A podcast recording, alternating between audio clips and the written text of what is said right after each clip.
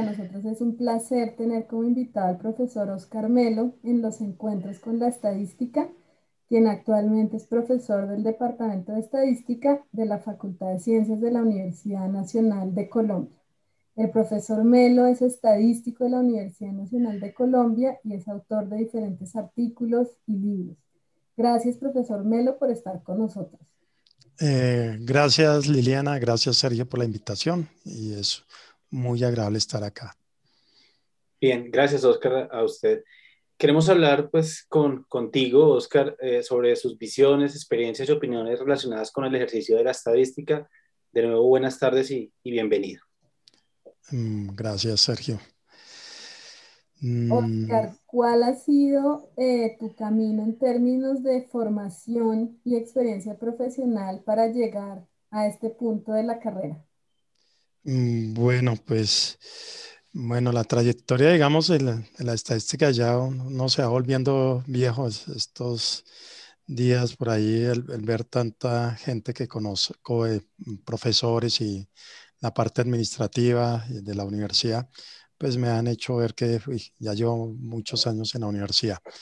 Eh, digamos que el, eh, recorrido, pues yo, digo, siempre mm, comienza desde a veces uno desde la casa, ¿sí? De cómo le influencian, en el caso mío, las matemáticas, que fue por el, el área que yo arranqué en la universidad, una gran influencia más de, de mi papá, no por obligaciones ni nada de que aprendiera números, sino por que no, le gustaba ponernos a hacer muchas cuentas a los hijos en la casa y, y muchos tuvimos la tendencia más al, al, lado de los números. Después, pues, eh, eh, digamos, alguien en el colegio que me influyó mucho en la parte matemática y, yo inicialmente he hecho la, digamos, arranqué en matemáticas en la universidad eh, comencé estudiando matemáticas, hice cuatro semestres que eran comunes entre matemáticos y estadísticos. Y en algún momento un profesor que me crucé en el camino, en, los cursos, que fue Leonardo Bautista, eh, pues nos convenció a, varios de los que estamos en matemáticas para irnos por el área de la estadística. Esto también pues mm, me influenció un poco un hermano que yo tengo que es matemático y que yo no me veía mucho en el futuro siendo profesor casualmente hoy en día lo soy. Eh, cambié, digamos, a la estadística, me cambié con una hermana que estudiaba química y los dos nos fuimos al mismo tiempo a, estadística. A mí me, valieron pues todo lo que yo tomé, todas las materias, eh, y, y, pues básicamente fue simplemente seguir, seguir el quinto semestre de ahí en adelante. Hice algunas materias aún en ese momento de matemáticas, porque no estaba muy convencido. Eh, y, de, la, de la misma estadística, fue algo, cuando yo me presenté a la universidad, de hecho en los exámenes de admisión mm, hicieron algo muy especial en tal vez ese año que, que, que quedé en la universidad, que fue, hicieron una admisión para tanto matemáticas como estadística. Y yo decía, ¿y qué es esa cosa de estadística? Era algo que no, no la veía, yo decía, no, no, es matemáticas, estadística, esa cosa, mm, no, sé, ahí yo veía, mi papá siempre me llevaba libros de, cifras y cifras, pero, pero me parecía que eso era más como sencillo. Eh, casualmente me fui enamorando, el profesor eh, Leonardo nos enamora a varios en, el área de la estadística y seguimos ahí. Eh, digamos, terminé enamorándome mucho por la parte de modelamiento, de las series de tiempo.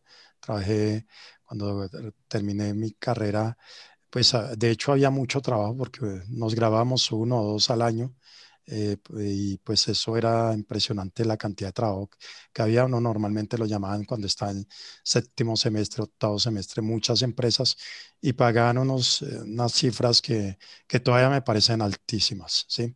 Para una persona que, que no sabe todavía mucho de estadística, que sí tiene una buena formación, pero que todavía eh, está aprendiendo del, del, de la área aplicada para poder, eh, lógicamente, poner en función los, los conocimientos que se han adquirido en el programa. Eh, digamos que fue una trayectoria bastante interesante. digamos, termino en la parte más de cuando terminé ya la carrera, más hacia el lado de diseño y a una parte que pues trabajé como un par de años en, en, la parte multivariada y en la serie de tiempo haciendo hecho algo muy curioso que fue series multivariadas. Sí las había visto en la universidad, pero pues me tocó ahí ponerlas a, trabajar y haciendo series grandes. Eh, de hecho, eh, hoy en día que se habla mucho de Big Data y todo esto, pues eh, yo en esa época con computadores que uno tenía de una giga escasamente, tenía que procesar un, un millón doscientos, un millón quinientos mil registros como por 250, 300, 500 variables a veces. Y uno decía, y bueno, ¿y esto cómo lo hago? empecé a hacer unos procesamientos y en esa época en SAS y tocaba muchas veces procesar en SAS, comprimir, dejar comprimido lo que uno tenía, volver al SAS y bueno, y todo eso tocaba programarlo y hacer pues un procesamiento de información bastante fuerte antes de ir a hacer un, un modelo, por ejemplo, como un Barima, un Sarima, de estos que, que en esa época hacíamos. Sí, digamos que ese es eh, grosso modo, pues digamos, la, la introducción, inicialmente un enamoramiento de, de, los profesores que uno va teniendo, ¿sí? En, a lo largo, comienzo pues eh, fue Leonardo, después Luis Alberto, Luis Alberto pues una gran influencia para mí, eh, digamos, en, en, su momento, a través del diseño experimental, y después pues de ahí seguí una buena trayectoria por el lado del diseño experimental como tal. Ok, muchas gracias. Ya. Y pues, eh, continuando un poco con, con, con, esto de la experiencia eh, y, y, la formación, eh, pues digamos que usted, como nos contaba en sus inicios, ha trabajado, pues digamos, varios problemas, ha resuelto varios problemas con datos reales. Nos, nos gustaría en, en, en, en, las áreas que usted investiga, o no tiene por qué ser necesariamente esas áreas, contar un poco acerca de, de, de, qué problemas, pues para contarle a, nuestros, a las personas que nos ven, un poco de, de problemas de datos reales que resuelve eh, eh, eh, la estadística de, las áreas de investigación que usted maneja, Oscar. bueno, pues últimamente, digamos, he venido trabajando con químicos farmacéuticos y pues ellos hacen diferentes aplicaciones tienen información de diferente índole. Por ejemplo, algo muy interesante que en muchos años yo trabajé las superficies de respuesta y curvas de crecimiento y pues muchas veces eh, sí le llevan a uno a nivel experimental información que se tomaba un poco en, desordenadamente, ¿sí? Hoy en día, pues me he dado cuenta que la industria eh, empezó a ponerle mucha atención. Por ejemplo, pues, eh, con los químicos farmacéuticos hay algo que, que he trabajado es, eh, con cosmética. me apareció una cosa muy interesante, por ejemplo, cómo se hace un bloqueador y cómo a todo, ellos tienen información de, esto, toman información hoy en día de mejor calidad, con asesoría eh, a veces mía, a veces de alguno que otro egresado que se va a trabajar en las empresas de ellos. Eh, y uno, por ejemplo, algo que no creía que un bloqueador realmente servía para, para proteger un poco el sol, que las cremas eh, servían para de, de, alguna manera disminuir un poco el efecto de las arrugas con el tiempo, si se aplican de la forma apropiada. Y, y uno dice, bueno, esto como que suena interesante. Se toma información interesante ahí, tomando diferentes factores que influyen, por ejemplo, en la, en la misma fabricación de la, de la crema. No voy a entrar a todos los nombres porque son nombres un poco extraños todavía para mí, a veces son difíciles de pronunciar. Y digamos, eh, tienen factores de forma cuantitativa eh, que nos, eh, por ejemplo, al final se, se envía una respuesta que puede ser la viscosidad y la queremos relacionar con, e, con ese factor. La crema como tal, pues es una, es una mezcla de componentes químicos, ¿sí? Que tiene diferentes mezclas diferentes que suman normalmente el 100%. ¿Sí? Es a la larga una mistura de ellas. Y yo lo que tratan de averiguar es qué condiciones de estas hacen que la viscosidad se conserve. O sea, que usted coge una cremita, por ejemplo, y no sea que vaya, coge la, la, la, unta la primera vez y después la dejó un poquito mal tapada y, empezó allá a endurecerse la crema hasta que un momento pues no la puede volver a utilizar. De pronto a veces ni una ni una tercera vez, por ejemplo, eh, alguna vez ni segunda, ni tercera, ni cuarta vez, sino simplemente la, la crema se endurece. Entonces hay una, una, condición que ellos miden, por ejemplo, que la viscosidad. La otra que realmente se disminuye la, la arruga que uno a veces cree que pues eh, esto parece fantasía, además porque en la televisión normalmente las cremas que más se publicitan son las que menos funcionan eh, y, y, algo que pues uno se da cuenta ya que sí, esto funciona, se hacen experimentos con personas eh, a las cuales se, se, van viendo en el tiempo, ahí hay una parte de dato temporal que normalmente se analiza con algo tipo longitudinal, eh, de, análisis de datos longitudinales, y se va viendo si a la persona efectivamente se le va disminuyendo, hay medidas que ellos toman para, para ver que eso definitivamente vaya desapareciendo. No es que haya la magia ahí de desaparecer la arruga, ¿sí?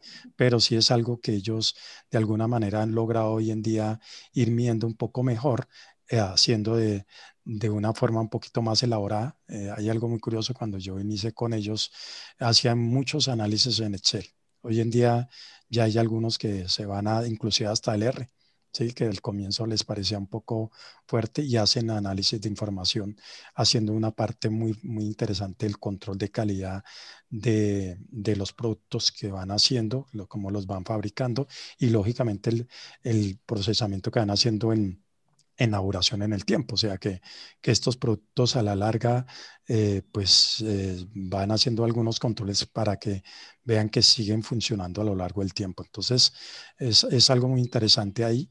Eh, claro, hay muchos otros estudios en los cuales he participado donde hay diferentes problemáticas y donde uno a la final también trabaja con una parte que pues hoy en día trabajo mucho que es con el modelamiento de, de información aquí hay un origen muy interesante que es el diseñar, o sea, hacer un experimento de, cero, que antes eh, muchas entidades de estas no lo hacían. Simplemente iban, tomaban información y después, venga, vamos a analizar. Entonces, así controlarán muchas veces solamente un factor eh, porque no se planea bien el diseño. Hoy en día planean bien el diseño, unas, algunas empresas muy bien, de estas y eh, al final pueden controlar tres, cuatro, cinco o seis factores al tiempo que están repercutiendo en la, en la respuesta o respuestas que, que, están viendo. Antes me encontraba esos experimentos en los libros. Hoy en día uno los, los hace y ve que, que funcionan y además pues puede ayudarles a, a estas personas a solucionar grandes problemas. Ahorita hay uno con, con el cual estamos trabajando, que es con eh, fármacos que se hacen para, para animales, ¿sí? Entonces, para la brucelosis y todo acá, aquí en Colombia se tiene eh, una gran empresa que se llama Becol, que trabaja en, esa parte y, digamos, no vaya el agregar el gran fármaco y algunos excipientes que para que a la vaquita no le, digamos, no le haga mal allá en el estómago. Esto también funciona para humanos también para humanos, por ahí hay algunas entidades que aquí en Colombia lo, lo hacen. Y pues uno dice, esto es muy interesante poder colocar esa, es, eso que uno ha hecho en, muchas veces en la teoría, si lo ha planteado y poderlo lógicamente hacer en, en la vida real para uno es, es algo que, que, le hace ver que su profesión eh, Mm, es, es, digamos, muy aplicable y, le hace sentir cierto respiro y, y cierta agrado cuando uno logra hacer todo eso que está por allá en su teoría planteada en, en la realidad y que funciona y que nos ayuda a solucionar problemas desde, bueno, a, algunas chicas que le interesan las cremas, aunque hoy en día están los hombres que también nos interesan las cremitas, eh, y eh, hasta problemas, por ejemplo, pues el de llegar a un fármaco que pues tiene un proceso de elaboración bastante grande. Ahorita nos hemos dado cuenta ahí con el COVID, que normalmente son procesos, eh, igual para los animalitos es largo, no son de un año, sino a ese dos, tres o cuatro años. Ok, interesante. Eh, y ya pensando como en un, en un impacto más amplio en, en la sociedad o en la academia en general, eh, la actividad profesional eh, que tú tienes en, en, la universidad como profesor, investigador y consultor, eh, ¿cuál ¿cómo se podría resumir cuál es ese impacto sobre la, la sociedad o sobre la academia?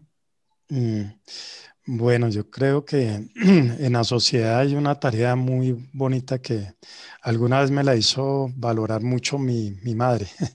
Cuando en algún momento pensé en quedarme en el exterior, eh, gracias a una buena oferta que tenía de trabajo. Y, ella decía, me decía, mire, Oscar, usted le aporta mucho a la sociedad porque cambia realmente la vida de los estudiantes de alguna manera, aporta granitos de, arena que hacen que cambien sus pensamientos y que también, eh, si uno lo ve, eh, hace un cambio real en en la, sociedad. Por ejemplo, nosotros en esta tarea tan bella que hacemos de la docencia, eh, guiamos, enseñamos, damos conocimientos. A veces puede ser que le quede el 20 o el 30% de lo que damos, no sé si hasta menos, ¿sí? Y, y ese conocimiento que le damos, eh, él lo adquiere, va, lo aplica y lo va reforzando, lo va madurando hasta que lo logra poner en funcionamiento cuando empieza a trabajar y de pronto hasta algunos años después de trabajar. Pero ese, ese impacto en la sociedad, aparte de lo que aprende, es también en lo que le trae a su familia propia. O sea, su familia eh, muy posiblemente cambia la visión. Mire, estudiar primero funciona, sirve. No tenemos que ser narcotraficantes ni nada malo, sino eh, podemos a través de una profesión tan bella como la estadística eh, llegar a, hacerles útil a la sociedad y además las otras personas que están en nuestro círculo eh, em, pues pueden cambiar su pensamiento e ir hacia, mejor, hacia un camino de mejora de, de, vidas yendo hacia el lado de la educación. Esto pues pasa en su entorno familiar y después en su entorno de amigos y esto es un, algo muy bueno porque nosotros aquí curiosamente sacamos chicos que están en clases muy bajas con condiciones de pobreza hasta a veces extrema, que mm, muchas veces, no sé si a usted les ha pasado, cuando uno pregunta, se van, por ejemplo, se vienen de Soacha hasta la universidad a pie y, se va, y, y tienen clase con uno a las 7 de la mañana.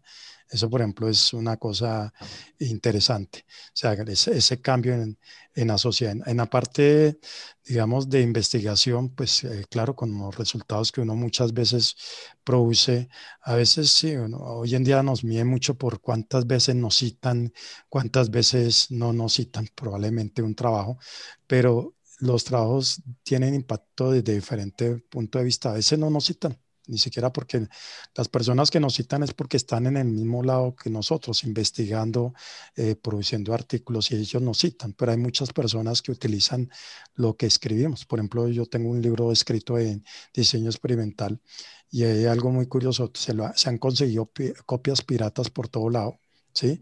Eh, eh, lo han logrado utilizar en muchos lugares aquí de Colombia, ciudades de Colombia, y también pues me he dado cuenta en otros países, aquí en Latinoamérica, hasta por allá alguna vez lo vi en, en España, que en, en, una zona tenían como muchas personas el libro y yo dije, uy, esto es, esto es chévere. Eh, ¿Por qué? Porque a la final eso, para eso es que uno escribe, eh, hace la escritura, por ejemplo, de un libro o de sus artículos, para que mucha gente lo, lo utilice, lo pueda poner en su vida real y en su trabajo eh, diario y que pues esto les dé alguna utilidad. También eso lo deja uno muy satisfecho porque eh, ve que su trabajo como que trasciende. Se trasciende no solamente con sus estudiantes, sino con todas estas personas que, que, pueden hacer uso de los métodos que uno propone o de lo que uno hace para, para personas, por ejemplo, eh, más es eh, de una forma más sencilla en, a través de una, una conferencia, por ejemplo, que en, en un congreso, en un simposio, eh, y que pues puede tener la posibilidad de asistir ahí. Esto, por ejemplo, me he dado cuenta más que todo en, en, un evento tan bonito que hacemos como el simposio de estadística, donde pues sí asiste mm, personas que saben a veces mucho el tema, pero también hay personas que, son, en este caso, profesores ah, que están en ciudades más pequeñas y que tienen menor acceso a todo lo que hacemos, inclusive con teniendo hoy en día el, Internet ahí a la mano eh, para todo el mundo, pues que eh, estas personas tienen menos acceso a estos productos y van y lo comunican a sus estudiantes en, en, ciudades más pequeñas y, y, ahí pues va trascendiendo también el conocimiento. eso es una parte de lo que más me agrada, de, digamos, de la actividad que desempeño. Bien. Interesante. Sí, sí, muy chévere lo que nos, lo que nos cuentas, Oscar. Eh, pues digamos que ahora nos gustaría eh, que, nos contaras de, digamos, en, el tiempo de, tu vida profesional, eh, que nos contaras un momento que haya sido el más satisfactorio para ti a lo largo de, tu trayectoria. Mm, bueno, hay, muchos, muchos bellos momentos, ¿sí? Eh, digamos, yo nunca me imaginaba haber estudiado tanto. O sea, eso era algo que nunca lo tenía niño, de niño casi nunca me gustaba estudiar y no era que me fuera mal como estudiante, pero, pero no era algo muy agradable. Yo siempre hasta, hasta soñaba volviendo al colegio y a la universidad decía, no, esto no puede ser, eh, todavía quedan vacaciones. Eh, pero eh, de esto le he encontrado muchos momentos ah, agradables. Hay uno que es para mí el más agradable digamos, sé que hay, hay muchos momentos de los que uno ha recorrido, que es el, eh, cuando terminé el doctorado, digamos, cuando he hecho, sustenté la tesis doctoral, eh, porque, digamos, fue algo que leí unas eh, largas en diferentes momentos. Yo mm, apliqué a diferentes universidades en el mundo. en Inglaterra me dieron inicialmente un cupo, en Canadá, de hecho el primero me lo dieron en Canadá antes de tenerme, apenas terminé eh, básicamente el pregrado, tenía como un añito de experiencia, apliqué a una beca allá y a una universidad, que fue la Universidad de Quebec, y, y pues me dieron un cupo, tenía una novia y eh, en ese momento que me influyó un poco y también por ahí un concurso que hicieron en la universidad y, y me salieron como las dos cosas al tiempo y, y como que dije, no, ya esto eh, voy a más bien a quedarme trabajando en la universidad, pero eh, y la novia también influenció mucho. Entonces, digamos que el más satisfactorio el, haber terminado el doctorado, porque fue una tarea que la pospuse mucho tiempo, eh, le puse muchos pretextos tal vez, o, me ocupé mucho, que también fue algo que en algún momento me di cuenta que estaba tan ocupado con tantas actividades acá en, Colombia, haciendo asesorías, eh, dando mis clases, dirigiendo trabajos de pregrado, que en esa época pues eran casi unas tesis que tocaba sacar, eh, maestrías, y esto pues de una y otra cosa ocupó eh, también algunas actividades administrativas en la universidad que, que me quitaron demasiado tiempo y, y casi que no me dejan tiempo para otra cosa que no fuera el trabajo.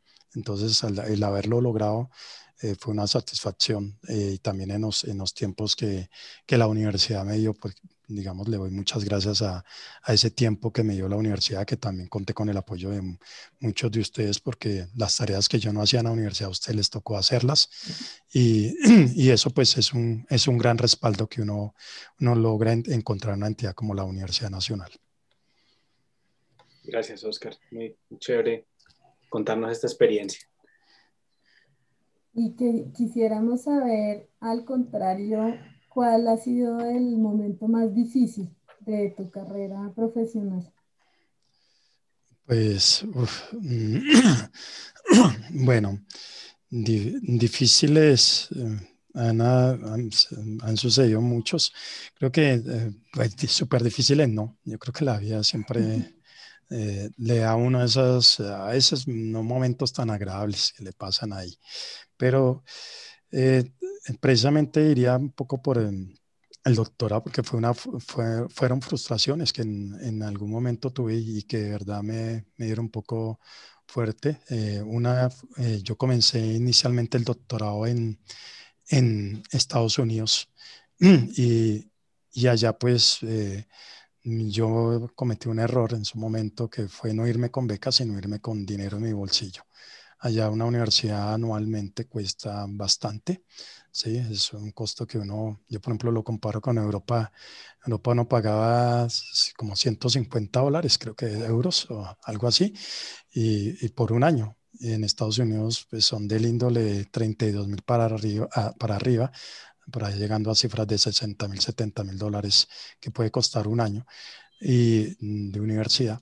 Y uno dice, pues esto es como, como duro. Eh, para mí la parte dura fue, fue, fue cambiar a, a, otro país, irme a estudiar a, a, otro país, en este caso España, que era un país que pues no lo tenía tan en mis perspectivas. Eh, yo a mí me habían dado cupo, como antes les comenté, en Canadá, también había tenido un cupo en Newcastle, eh, y pues esta fue en la Universidad de Florida en Gatesville.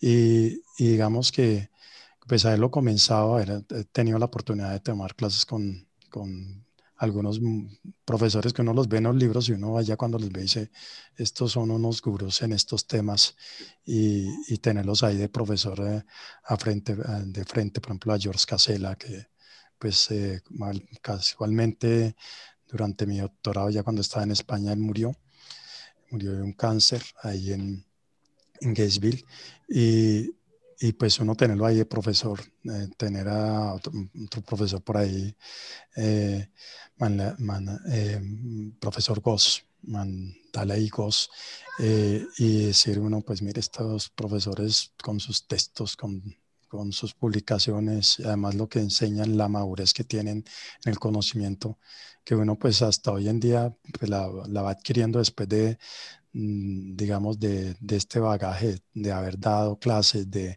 de, haber también puesto en práctica muchos de los conocimientos adquiridos con, con problemas eh, reales, eh, pues eh, eso es un bagaje que pues ellos lo, lo, lo, tenían, trabajaban muchas horas, eso se me da cuenta en, allá en Gatesville. Para mí fue una frustración grandísima y pues alguna vez que me tocó comunicársela al director de departamento de la época, fue para, para mí algo muy, muy duro. Claro. Comprensible, sí. Sí, sí, por supuesto. Bueno, Oscar, y ya, usted nos ha dado algunas pautas, de, nos ha dado unas pistas de, de, de personas que hayan influido en su vida profesional. Eh, nos gustaría que nos, que, que nos dijera, eh, nos contara, digamos, cuál ha sido, digamos, eh, en esa vida profesional, quién, quién, quién, quién, quién lo ha influenciado, quiénes lo han influenciado, ya sea personas conocidas o no conocidas. Bueno, pues toda la vida creo que mi mamá fue la que me influenció por estudiar. Sí, ella, ella eso mejor dicho, estudia y, y todos, casualmente todos mis, hermanos uh, hemos estudiado bastante. Tengo otros dos hermanos que también son doctores. Y, y bueno, eh, digamos que ella nos influenció mucho esa parte materna, digamos, en la influencia de, de estudiar. Y ya pues eh, académicamente yo siempre le agradezco mucho a un, mi profesor, un profesor de matemáticas que tuve en el colegio, eh, porque es el, yo cuando ingresé a la universidad siempre me di cuenta de todo eso que había hecho él. Casualmente me, me había enseñado a demostrar muy bien, eh, tal vez de, lo tuve tres años como profesor de matemáticas y me, me influenció muy bien en cómo aprender a demostrar que es una cosa que, que nos cuesta normalmente a las personas cuando inclusive hacemos algo de matemáticas. Y, ¿Cómo se llama él? Eh, José Gil, José Gil. Sí, en, un colegio y en un colegio público. Sí, que hoy en día en estos colegios ya, digamos, no existen con esas calidades. El colegio además era normalmente muy bueno, estamos casi siempre entre los 20 colegios mejores de, de todo el país. Eh, eh, eh, digamos que, que ya a nivel de universidad, pues el profesor Leonardo Bautista, que fue uno de los que me influenció, mire, véngase para, para estadística. Y pues ya en la parte más, digamos, muy académica, el profesor Luis Alberto López, que como también como persona, ser humano, digamos, que me influenció demasiado y me enamoró de un área que pues, yo en ningún momento la tenía en mi cabeza, que fue la, el área del diseño experimental, que digamos, eh, muy, muy fuerte. Eh, él, digamos, fue el que me dijo, mire, toca terminar esto de la carrera, pero también irse un poquito más allá, eh, hacerse una maestría, algún doctorado y, seguir por este lado de la investigación. Y, y, fue el que de alguna manera tuve un un buen contacto en el tiempo de, de graduación. Él fue mi director de tanto de pregrado como doctorado. además me dio diferentes cursos. Pero en esa parte del pregrado y, el posgrado que me fui a trabajar un tiempo fue el que me, me, me hizo retornar de, a la universidad. Fue muy rápido. Que yo ya también me, en un tiempo que trabajé por fuera, netamente fuera la, de la universidad. Eh, eh, digamos, cuando me gradué, eh, y antes, sí, que ya trabajaba antes de, de graduarme, pues ya no, no, me sentía tan bien en algún momento, como siempre les digo a mis estudiantes hoy en día, no les pase lo de Homero Simpson, que cuando repiten muchas veces los trabajos, entonces empiezan a decir yes, yes, yes, y se dan cuenta que eso es igual que poner un patico ahí, ¿sí? Entonces, que ya no están aprendiendo demasiado. Cuando uno es joven, pues uno quiere estar aprendiendo. De pronto ya cuando uno forma familia y tiene algunas responsabilidades más, pues ya le toca restringirse un poquito y de pronto quedarse en un trabajo más estable. Pero, pero cuando uno es joven, uno quiere aprender. Por lo menos eso era lo que yo quería y, veía que en, en algunas empresas de pronto uno se estancaba precisamente porque aprendía y pues sí, te podían pagar muy bien. En, estadística le pagaba muy bien. Algo que también, pues yo no lo veo como duro, pero que sí me dio duro fue cuando quedé en la universidad como profesor y le pagaban a uno pues mucho menos de lo que se ganaba como profesional. Y decía uno, uy, sí será que me quedo. Pero digamos que el profesor Luis Alberto me influenció mucho en, en esa parte y también pues eh, con, con, sus trabajos y con su ejemplo, que, que era una persona de bastante sabiduría y también una persona con un muy buen recorrido académico que decía, mire, eh, la idea, como siempre, es ojalá el alumno supere al maestro. O sea, y eso siempre me lo, me lo puso muchas veces en, en mi cabeza, en mis pensamientos. Sea, académicamente él. Eh, qué bonito porque también fue nuestro colega hasta hace mm. poco, personalmente al, profe. Sí, y una cosa muy curiosa fue que cuando yo fui director de lo como somos, ese es un trabajo temporal, me, eh, me tocó recibirle la carta de renuncia de la universidad y eso un poco triste para uno. Pero bueno, todos son ciclos. Sí. Sí, correcto. Eh, y finalmente quisiéramos saber cuál sería eh, un mensaje corto o un consejo especial que le darías a los jóvenes que quieren dedicarse a la estadística o que están apenas empezando con esta carrera. Bueno, pues eh, que se enamoren de ella, que la conozcan.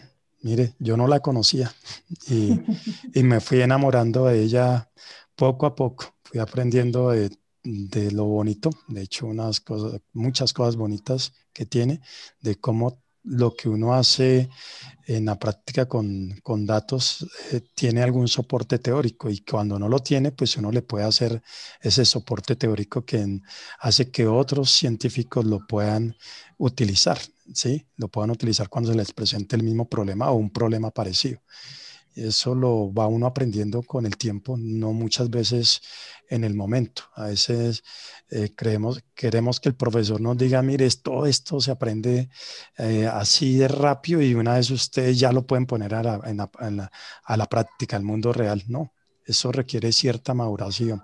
Confíen en ustedes, confíen en, el conocimiento que, que van adquiriendo en eh, mire, uno estudia cuatro o cinco años, en esos cuatro o cinco años son cuatro o cinco años que uno tiene experiencia. Sí, experiencia que ninguna empresa se lo va a reconocer, pero aparentemente porque a uno le reconocen el título y el título ya es una experiencia que, que nos están reconociendo. Entonces, eso es una experiencia que la tienen, que les falta aprender muchas veces pues de la otra área y es de esa otra área que, en la cual vamos a, a, ejercer, eh, porque pues vamos a poner eso que nos decía Fischer allá, el estadístico es el que piensa con el, eh, con la cabeza del otro. O sea, muchas veces nos toca entender el, otro área un poco sin llegar a conocerla lógicamente a profundidad para lograr eh, explicar nuestros resultados y nuestros hallazgos. Entonces confíen en ustedes, crean, esta es un área que no es solamente que nos puede dar económicamente muchas satisfacciones, sino que también intelectualmente nos da muchas satisfacciones. Mire que los estadísticos normalmente, no solamente los profesores nos conservamos jóvenes, sino también los que hacen esta profesión. O sea, esta profesión mire, no tenemos que no necesitamos de cremita ni nada, sino estudiar esta profesión. Mire, es algo que nos da mucha tranquilidad y eso es muy bueno eh, también de la, algo de la profesión que uno debe destacar. Bien, Oscar. Pues queremos agradecerle por, pues, por toda esta, esta conversación, esta charla que ha sido bien interesante para nosotros, para, para los que nos escuchan, eh, por haber aceptado esta invitación acá. Eh, esperamos pues también que a, a, las personas que ven estos videos les haya gustado y pues los, los esperaremos con un nuevo podcast. Y de nuevo, gracias, Oscar. No, gracias a ustedes por la invitación de nuevo y, y espero que pues eh, vean el, el video y, y, y pues los que están comenzando se enamoren de esta área y los que continúan pues eh, mire, tomen fuerzas que, que um, aquí se puede todavía aprender mucho, se puede hacer muchas cosas. El que no es investigador, tranquilo. Ahí uno, el aplicar bien la estadística para mí siempre es también muy satisfactorio cuando uno lo hace bien. Muchas gracias, gracias. por aceptar y por el tiempo Bueno, no, gracias a ustedes. Gracias a ustedes.